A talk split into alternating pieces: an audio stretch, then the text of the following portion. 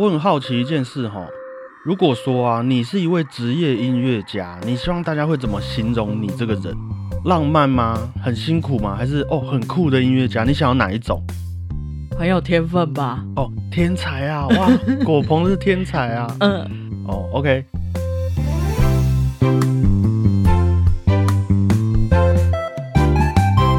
大家好，我是主播 Blue Tom。大家好，我是欧良果鹏。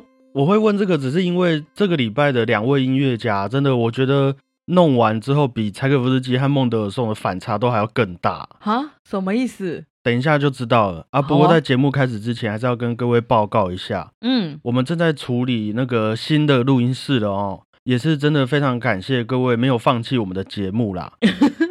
等我们有了新的录音室，再拍照给大家看啊，也会继续努力的哈，不用担心。没有错，请大家敬请期待。好，那讲回来这次的音乐周报，我自己做完脚本之后，真的有一点上气不接下气。真的，我看你做了一整天，对，情绪的起伏真的很大。来吧，我们就直接一点，你就能体会我在说什么了。好好期待哦。那首先就是一九零五年十一月十二日，刘雪安生日。刘雪安是大家应该都有听说过《何日君再来》这首歌吧？有啊，有啊。尤其是邓丽君唱的版本，嗯，应该也是大多数人心目中的经典呐。对，那这位中国的音乐家刘雪安啊，就是《何日君再来》的作曲家本人呐。小米，真的假的？你是真的很有兴趣，是不是？我小时候有吹过那一首，我觉得很好听啊。哦哦，那要唱一下吗？噔噔噔噔噔噔，好花不常开。对对对对啊对啊。OK。刘雪安呐，出生在一九零五年的四川，嗯，他当时还是那种清朝末年哈。他从小啊，就因为家庭背景的关系，有一些亲戚开补习班啊，有一些亲戚本身就是音乐家，嗯，所以他也成长在一个算是充满音乐和文化气息的环境底下。哎，是不是很多很厉害的人都成长在音乐还有文化气息的底下？所以就告诉我们，从小家庭教育还有生长背景的重要性嘛。真的就是没事啊，就可以开我们的节目，然后放给小孩听。这就是成长在音乐和文化气息的底下。不要不讲话啦！不过这个哈命运也算是早早的就给他带来了一些考验。在他满十四岁之前，他的家乡发生了水灾哦。那他的爸爸为了要救人，一不小心就溺毙过世了。哦天哪！过没多久啊，他的妈妈和哥哥姐姐们因为感染了肺病，那家里的经济条件没有那么好，他们没有那么多费用可以去看医生，嗯，所以也相继过世了。唉，还很年轻的刘雪安啊，虽然一心想要去学习更多的音乐知识，嗯，他也对音乐很有兴趣嘛，嗯，不过也不得不待在家里帮忙，直到他二十五岁左右。才考上了当时的国立音乐专科学校，就是现在的上海音乐院哦，才开始他正式的学习音乐的生涯。嗯，那一路上，当然刘雪安也是一位非常认真、非常优秀的学生呐。嗯，他也成为了我们国旗歌的作曲家黄志的学生。哦哦哦哦哦，那个人物的图表连起来，嗯，也从他老师黄志那里学习到一些西方的古典音乐技法、音乐理论。嗯。啊，我觉得更重要的是啊，他也传承了黄志用西方经过时间洗礼下来的古典音乐技术，然后来融合我们自己的民族音乐和传统乐器的思想，这个很棒，对，非常有意义。对啊，所以他也创作了许多真的是脍炙人口的作品啊。嗯，我们就先从《何日君再来》来分享一下。好，据说这首《何日君再来》啊，是刘雪安当时参加上海音乐院学生们办的一场 party 啊，大家就说，哎、好啊，那你们大家都会写曲子嘛，都是作曲家，那不然今天这个 party 我们就来写一首曲子，大家纪念一下，哦，一一人写一首这样子。于是当刘雪安的作品啊演出之后，大家就觉得，哇，哎、你这首歌超好听的呢。那他就回去整理整理之后，变成了今天的《何日君再来》这部作品。天哪，他们那时候的 party 很有意义耶！我们改天也来办这种 party 好了，粉丝见面会就来这样比武。大家自己带一个才艺上来表演，这样子 也是不错。嗯，还有另外一首歌曲啊，《踏雪寻梅》，哦，我知道，之前麦当劳的歌有用过那个。雪凄天晴朗，对啊腊梅处处香。那个、嗯这首曲子哎，等一下，这个是不是也是蛮有年纪的曲子啊？对，应该是，比如说我们的下一辈就没听过，可是我不知道为什么我有听过，哎，我也有听过，而且很熟。对啊，没有麦当劳真的有用过这个。好，那没有听过的可以去听一下啊。这首曲子其实比较特别哦，是一首师生合作的歌曲。哇哦，作词呢是刘雪安本人，不过作曲是他的老师黄志所做的曲子。天哪，很感动的情谊耶。对啊，他们其实好像也才差一两岁而已。其实我以为你刚刚讲的都好像差了三十岁之类的。可是就是那个人生的历练不太一样啊。嗯，对啊，对啊。这个叫什么？那个什么？亦师亦友。对，还有一个是不分年纪的那个好朋友，叫什么？忘年之交。对对对对对。可是他们没有差很多岁。好，没关系。乱讲。没关系，没关系。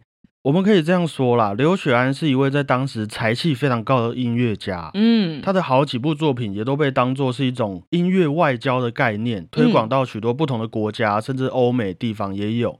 但是哈，相信有从音乐周报第一集听到现在的各位啊，心里应该都有做好一些准备。音乐非常容易可以带动人的情绪嘛，那政治也是非常需要人的一种行为。的呢。所以刘雪安身为一位富有才华的音乐家，在当时是非常难和政治脱钩的。嗯，尤其啊，国共两党在那个时候又是暗潮汹涌，想要明哲保身的话，是必须要非常小心的。嗯，而刘雪安当时在国共两党之间的选择啊，他更倾向于加入当时的共产党。哦，好，那因为共产党的关系，刘雪安获得了很稳定的工作。嗯，人家很燥啊。到了抗日战争的时候啊，刘雪安当然也用他的音乐实力创作了许多中共抗日歌曲，嗯，那也为好几部抗日影片配乐，前前后后也是近百首的作品啊。哇哦，可以说在政府和人民之间，刘雪安的音乐是一个非常好的桥梁。这样是不是有好有坏啊？等于说你用这种音乐，用这种艺术的方式，让当时的人民接纳了他的政府嘛？嗯。对，那政府当然也就比较好控管人民，可以去做他们想要做的事情啊。嗯，有好有坏。好，一直到了国民党政府迁台之后，哇，迁台有没有这个词？共产党开始建立了他们在中国的政权嘛。嗯，刘雪安一路上的贡献啊，也让他担任了许多教授啊、院长等等的职位。嗯，就这样过了一年多左右，共产党啊决定开始整顿文艺活动的风气，紧张了。对，出事了啊！何日君再来这首歌出事啦，主要原因可能有两个。嗯，第一个呢，是因为在当时，不管是中国人还是日本人都非常喜欢这首歌，对，所以也被一位日本的女歌手李香兰翻唱了非常多次。那就基于这一点啊，不开心呐，你这首歌不好。嗯，那第二个原因呢，是我在网络上看到的，何日君再来这首歌的曲名呐，据说被当时的一些日本人改了名字，那个和啊改成祝贺的贺。啊，然后军改成军人的军，所以就变成了贺日军再来。哇哦！祝贺日本军队再来到这里。天哪！哇，这个对当时的政府来说超级严重的吧？嗯，当然不行啊。于是《何日军再来》这首歌就这样被禁止了。那刘雪安也因为这样，从教授、院长变成了一个图书馆的员工。也遭到许多当时各种媒体啊，还有舆论的攻击嘛。你写出这种歌，给人家这样利用，可是他没有那个出发点的意思吧？你变不了人家，唉，这是我，这是我觉得，不是你觉得的这个问题啦。如果是这样，你还要写曲子吗？所以我们要好好的珍惜现在的时光，好不好？我们的这个社会，我们的这种生活习惯，都是其来有自的。好吧，我们的这些先烈，我们的祖先，嗯，他们这些革命，他们这些抗争，不是没有原因的，嗯。那换来你可以在这边摊着录 podcast，我也没有摊着，好不好？可以理解。好了，那这一波共产党整顿风气的运动啊，当然也吓到他了。嗯，刘雪安也只能自己私底下偶尔写写歌，整理一些西方音乐的教材啊，然后给人家上上课，尽量安安稳稳的过日子。不要再出风头，不要再搞什么毛出来了嘛。唉，但是，一九六六年的文化大革命到了，嗯，何日君再来啊，也再次的成为刘雪兰被攻击的主要原因之一。啊，不是都攻击过了，还要再攻击？除了刚刚说的那两个可能的原因以外啊，甚至还有人说，你那个何日君再来的军，是不是指国民党政府啊？哇，我跟你讲，罪加一等啊！哎，这个很敏感呢。于是，这位从小喜欢音乐、努力用音乐当职业的音乐家刘雪安，成为了被大家批斗的对象。啊，这个时候他也差不多六十几岁了，他的遭遇也大概真的是大家可以想象的那样啦，被殴打那种可能是常态。哇，脖子上被挂牌子啊，然后游街，他居住的地方也被抄了不知道几次，可能很多手稿啊，从他老师黄志那里得到一些书籍文物，也都一并的被没收。怎么会这样嘞？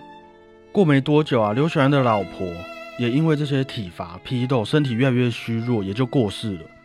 后来，刘雪安被下放劳改的十年之后啊，他终于得到共产党赐予他的平反，让他能够回到他被抄好多次的家里面。不过，就算到了这个时候，和日军再来，也依旧还是一首禁歌。直到他八十岁，因为常年的批斗和劳改啊，刘雪安也早就失明了，看不到的，嗯，也慢慢的全身瘫痪，甚至啊，到他需要住院的时候，据说还因为他是何日君带来的作曲家，让他的身体一直没有得到足够的医疗资源。天哪，他不能选择抛弃继承何日君再来吗？哦，我不知道有没有这个管道可以这样抛弃继承自己的作品啊？很可怜，人家写这首的好，还不如他一堆不好哎。对啊，嗯，于是他的病情也很快的恶化，最后在北京的一家医院里面过世了。哦天哪！那以上啊，就是何日君再来的作曲者刘雪安的故事，就跟大家分享到这边啦。我之后如果又演到何日君再来，我会很难过哎，非常需要难过。因为这都是一个历史洪流里面的一个小插曲啊！天哪，其实不单是共产党，国民党政府那个时候也是在台湾禁止这首歌曲很久。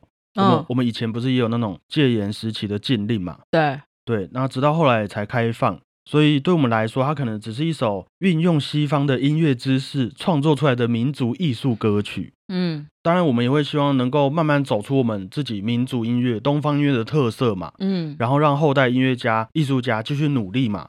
不过也因为这些歌曲啊，给作曲家、音乐家带来了非常大量的麻烦啊，实在是非常可惜啊。所以，我们以后啊，有机会听到何日君再来这首歌的时候，也不要忘记背后。还有这个血与泪的故事，真的。好啦，那还有什么要说的吗？对于刘雪安老师，呃，他是男生嘛？嗯，哦，这这有什么问题吗？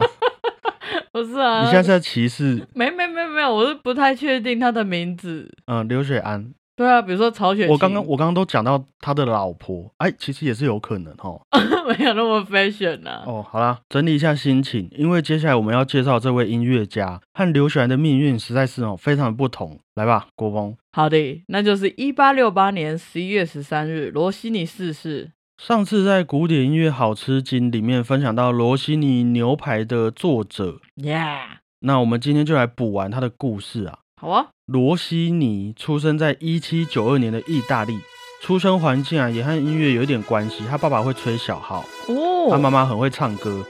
耳濡目染之下，十岁的罗西尼就加入了唱诗班啊，开始练习唱歌。哦，甚至他也以歌手的身份演出了一些歌剧作品。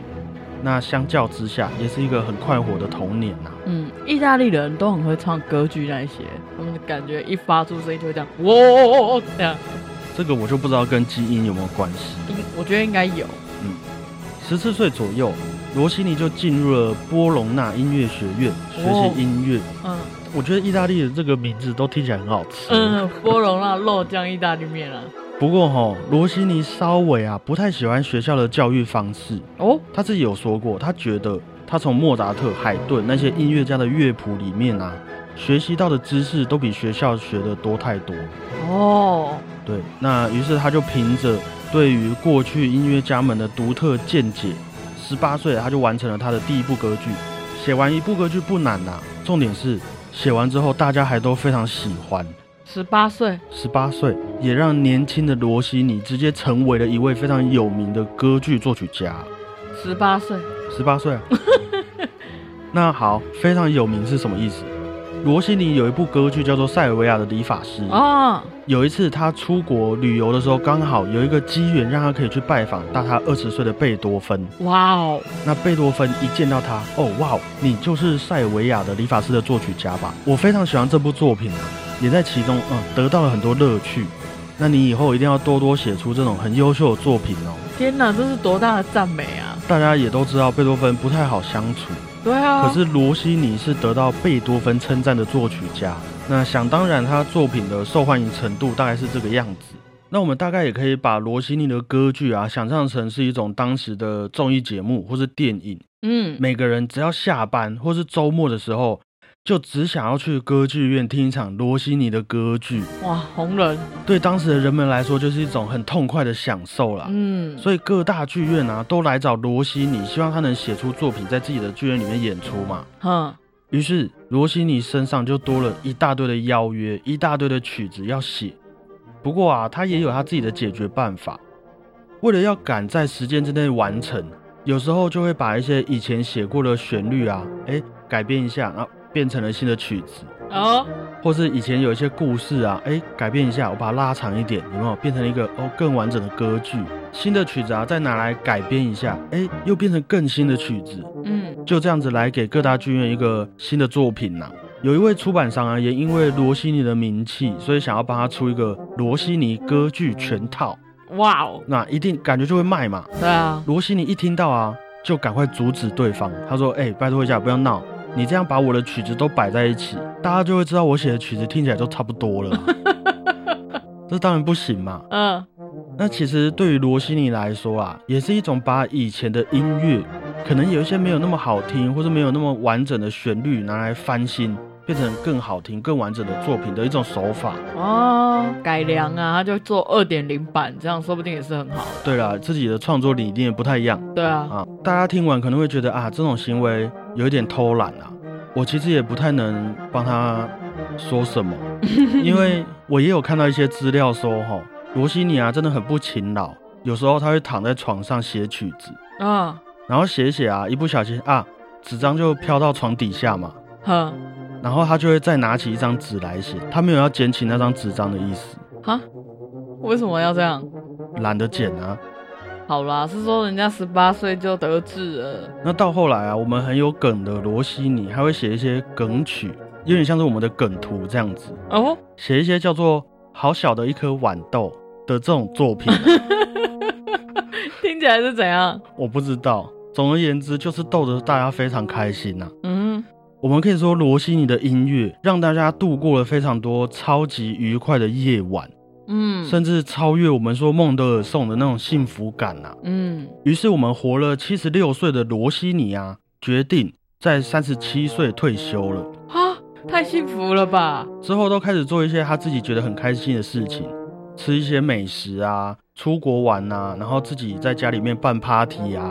一直到后来，身体因为有一些疾病的关系，越来越虚弱。那罗西尼就在七十六岁那一年过世了。我们这一位从意大利席卷到整个欧洲的音乐小旋风的生平故事啊，也和各位分享到这边呐。很幸福啊，享乐主义，嗯，不错。对，那今天的音乐周报反差很大。我们也都还没忘记刚刚受到迫害的音乐家嘛，刘雪安。讲到这个，眉头又皱起来。对，然后跟这位享乐主义者啊，罗西尼，同样都是以音乐家为志向哦。不同的时空背景文化造成的影响和后果也非常不一样啊。可是，是不是因为罗西尼没有碰政治啊？那也就是他们的文化背景啊。